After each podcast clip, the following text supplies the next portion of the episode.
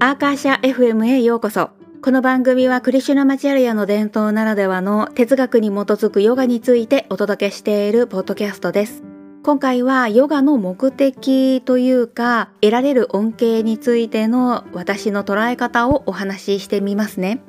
生きることは苦しみだというようにパタンジャリもヨガスートラ2章15節で本音を漏らしているわけなんだけれども闇雲に幸せを追い求めて生きていても泥沼だしかといって結局は幸せなんて幻想っていうねことでのこんな苦しみはもうたくさん天性のサイクルから抜け出したいっていうようなインド思想に惹かれる人に一定数いらっしゃるタイプのこのどちらもコインの裏表である種快楽を求めているんですよね。ヨーガストラでも示しているね生きる目的っていうのも同じで平たく言うと経験することなんですだから闇雲に幸せという幻を追い求めているのも間違いではないし生きるのが辛いからもう生まれ変わり死に変わりは嫌だっていうね解決の糸口を模索するのもどちらもありではあるし確かにヨガスートラというかインド哲学の究極目標は輪廻転生からの解放なんですよね。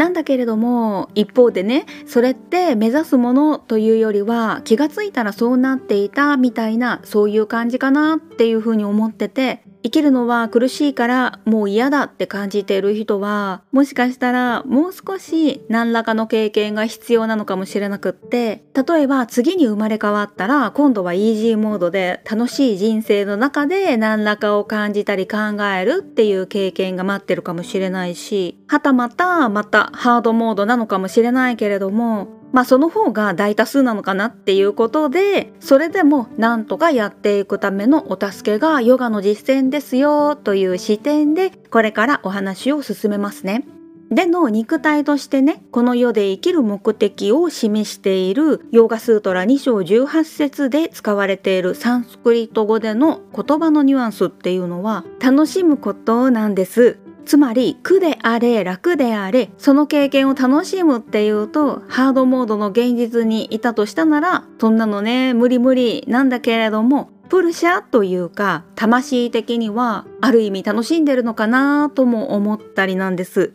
例えば映画を見るとき悲しいストーリーだとしてもまあ楽しんでね見ているわけなんですよね。ここで私たちがプルシャと違う点は私たちにはマインドがあってそこに汚れというねネガティブな経験からの印象があったりでだから人によっては特定のストーリーがね楽しめないなんていうことがあるんだけれどもプルシャにはそういうのがないから純粋に楽しむっていうとねなんか語弊があるかもだけれども結局はね肉体もマインドもプルシャが経験するっていうかね見るための道具なんです。このこともヨーガスートラで明確に示されていてでいろんな経験から何らかを感じて学んでなるべくだったら以前よりベターな経験をしたいなっていうねそういうベクトルで進んでいるのが私たちかなっていうふうに私個人では考えてます。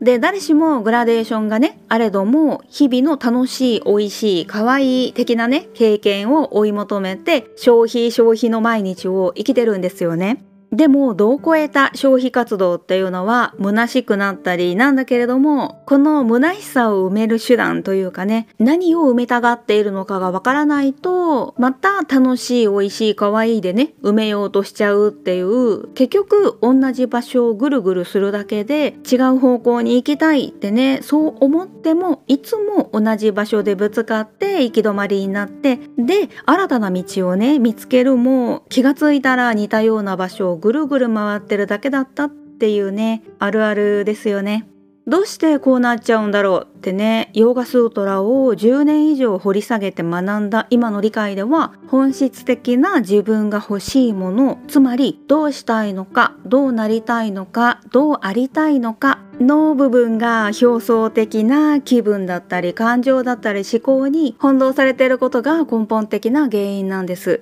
それに関して打算的に損得感情で生きるのは仕方ない。だってそれが人間なんだもんみたいな言葉を最近複数回見聞きすることがあっていやほんとね。それって事実でそれこそが人間なんだけれども気分や感情やこうあるべきこうした方がいいはずみたいな思考で動いたとしてもああこの感じ前にも見たなー的ないつも同じ景色の場所をぐるぐる回っているっていう感じヨガスートラでもこういうね利得をモチベーションにした行為っていうねマインドの汚れに基づくような行為がもたらす印象っていうのは遅かれ早かれ経験という形で明らかになるってね2章12節で示してるんです。これは私の座右の銘というか肝に刻んでいるスートラでそれがねどんなに表面上は綺麗にデコレーションされていていかにも美しい動機だとしても本当のその行為をしようとした時点でのモチベーションって何だったのかによって受け取る結果が違うっていうね。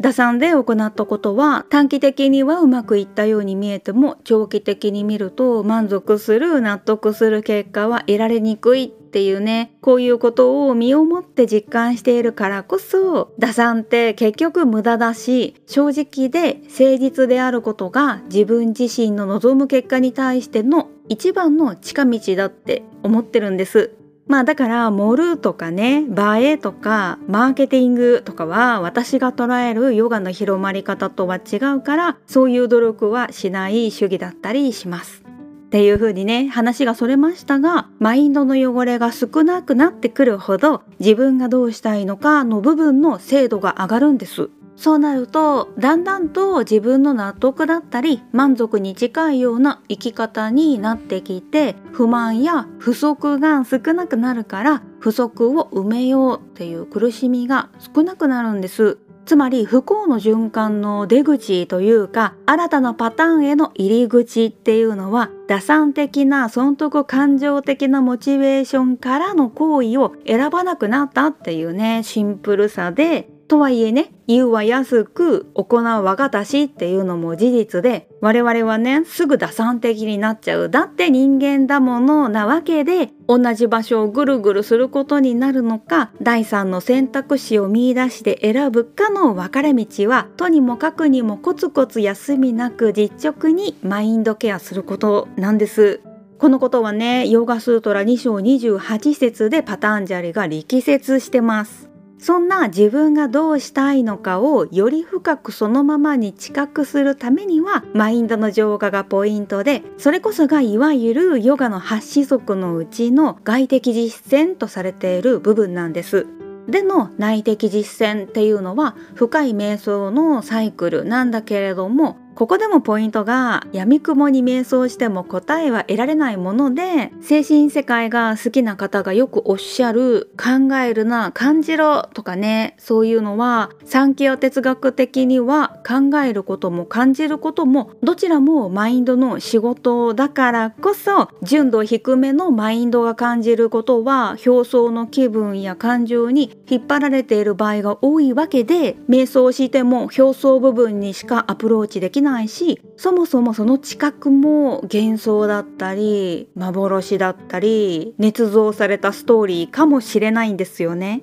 その一方でマインドの純度が高ければ高いほど内側の深い部分をありのままに理解できるっていうことでだからこそヨーガスートラではマインドの浄化っていうのがね肝でマインドケアなしにはサマーディもカイワリアも基本的にはないわけで基本的にっていうのは生まれながらに清浄な人もいるっていう風にヨーガスートラが示しているからなんだけれども多くの場合はその生まれながらに清浄な人じゃないと思うからこそマインドの汚れをきれいにしようっていうねサーダナっていうのが日々の務めなんです。